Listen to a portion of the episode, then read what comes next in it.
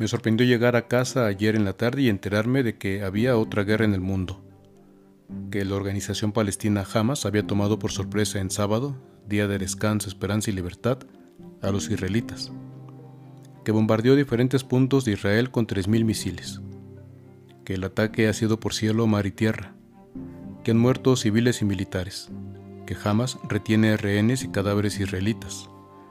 En lo que alguna vez fue Twitter, periodistas y analistas lamentan las muertes, pero justifican el ataque como si todo fuera una cuestión matemática.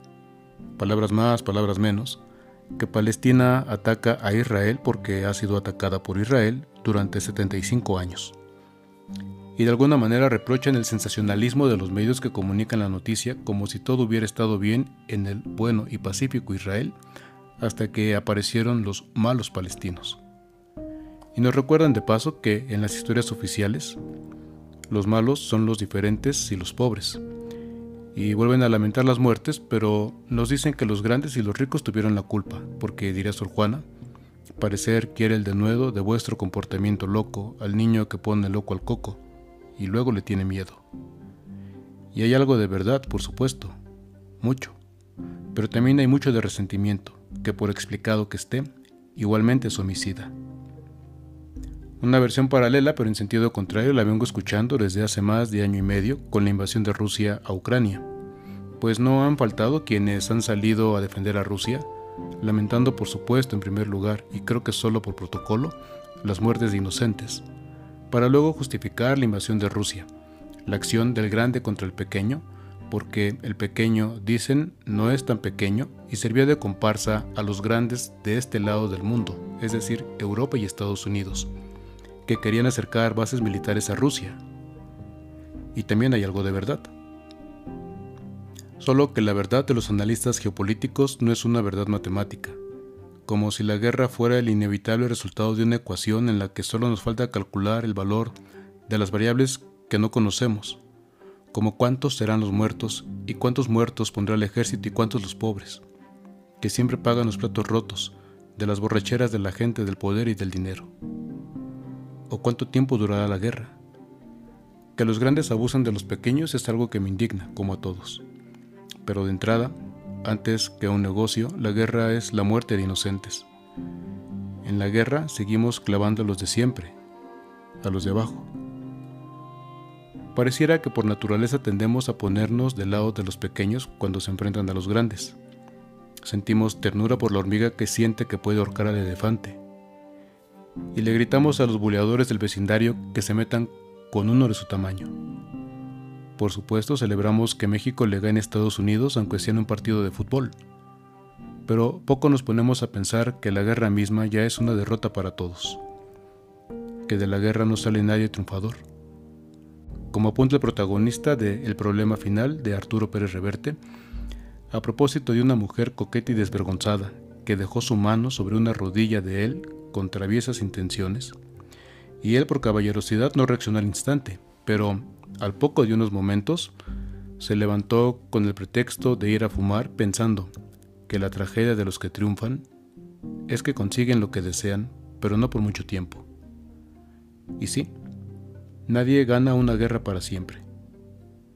Con el triunfo el ganador se lleva la cuenta regresiva de los deseos de venganza de los derrotados. En México seguimos en guerra, lo diga o no el presidente en turno. Hace mucho que los balazos destruyeron los abrazos. Y quizá ese es el problema. Que no ha habido abrazos, porque siguen los balazos y siguen los muertos, y en el fondo no nos hemos abrazado porque no nos hemos encontrado. No nos hemos visto a los ojos, ni hemos visto el llanto en los funerales de los otros, ni hemos sentido su dolor, porque si lo sintiéramos nos daría vergüenza y no nos lo quitaríamos nunca. En esta coyuntura me viene a la mente el libro de un poeta palestino, Nahuan Darwish. El libro se llama Exhausto en la cruz.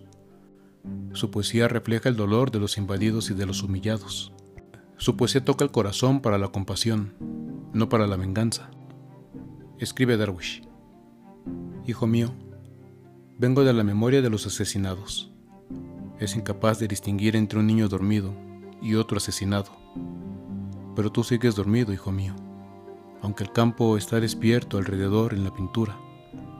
y yo, enfermo y desvelado, trasnocho en esta fría tierra del norte y escucho la lluvia que golpea oscura. Tú sigues dormido sin poder escuchar ni la lluvia ni mis temores. ¿Cómo reconciliar el sueño sin tu sosiego? El campo está despierto a tu alrededor. Como yo, piensa en el óleo del artista, que te cubre ahora con una capa de aire opaco para que sigas dormido, como niño asesinado. Mientras sigamos pensando la guerra en términos matemáticos de sumas y restas y en términos políticos de justicia como venganza, en la guerra todos somos derrotados y de la guerra todos salimos un poco asesinados. Todos. Frente a esta derrota y esta muerte entiendo el dolor del viñador que cantó Isaías ocho siglos antes de Jesús para hacer comprender a Israel, su pueblo, su fracaso y su responsabilidad en su propio destino. Entiendo el dolor de Jesús frente a la misma cerrazón de los líderes religiosos de su pueblo en su tiempo, incapaces de reconocer la dureza de su corazón para escuchar la voz de Dios en sus profetas y en su Hijo, en sus hijas e hijos, especialmente en los que nos interpelan y nos incomodan a los que preferimos ignorar todos, especialmente la gente del poder, como reprocha Jesús. Y han pasado más de dos mil años y seguimos sin escuchar a los crucificados. Escribe Darwish, los que estamos colgados nos hemos cansado, así que bájanos y déjanos descansar. Arrastramos historias detrás de nosotros, aquí, donde no hay tierra ni cielo. Señor, afila tu cuchillo y dale el descanso a tu sacrificio. Y continúa el poema interpelando al lector. No has tenido padres, ni viste a tus hermanos colgar de las garras heladas del alba. Nunca amaste, nadie te ha abandonado y jamás la muerte comió de tus manos. Tú nunca entenderás nuestro dolor. En la parábola de los viñadores asesinos, Jesús dijo a los sacerdotes y a los ancianos del templo que el reino de Dios les sería quitado para ser entregado a un pueblo que diera los frutos a tiempo. Se dieron cuenta que lo decía por ellos, por ellos, no por el pueblo. Quedaba claro que la desgracia del pueblo tenía su raíz en sus dirigentes, que explotaban la viña y se habían olvidado del derecho y la justicia, y la habían sumido en asesinatos y lamentos. En el judaísmo poder político era también el poder religioso, en la época de Jesús y de los primeros cristianos, el poder religioso se había aliado con el poder político de Roma. Y queda claro que el reino de Dios no es propiedad de los viñadores, ni se experimenta en la sangre o en la pertenencia a un pueblo o a una raza. Se experimenta en la justicia y el derecho, sí, pero más en el amor y en la compasión, en la reconciliación, en la salvación que hacemos unos de otros. Queda claro que hemos cambiado el cuidado por la explotación y por eso el planeta y cuanto en él habita, como ha señalado insistentemente el Papa Francisco, estamos amenazados de muerte. Queda claro que hemos fallado nosotros, y no Dios, Padre y dueño de la viña. Queda claro que mientras pensemos la vida en buenos y malos, seguiremos matando a los malos y quedaremos puros asesinos. Queda claro que mientras no nos encontremos y nos veamos a los ojos y descubramos que somos iguales y que valemos lo mismo, nos seguiremos colgando de infinitas cruces. Al mundo no lo ha hecho evolucionar la ley del más fuerte, como equivocadamente interpretó Darwin. Al mundo lo ha hecho evolucionar la compasión, nuestra capacidad para cuidarnos mutuamente. Contrario a lo que algunos piensan, las guerras no las han desatado las religiones, sino los miedos y las ambiciones que los ocultan. Las guerras siempre son contra extraños y adversarios, y las inician los fanáticos que nunca han conocido a Dios, porque cuando a Dios se le ha entrevisto o se le ha rozado apenas, fluye la compasión y el deseo de salvación y de comunión.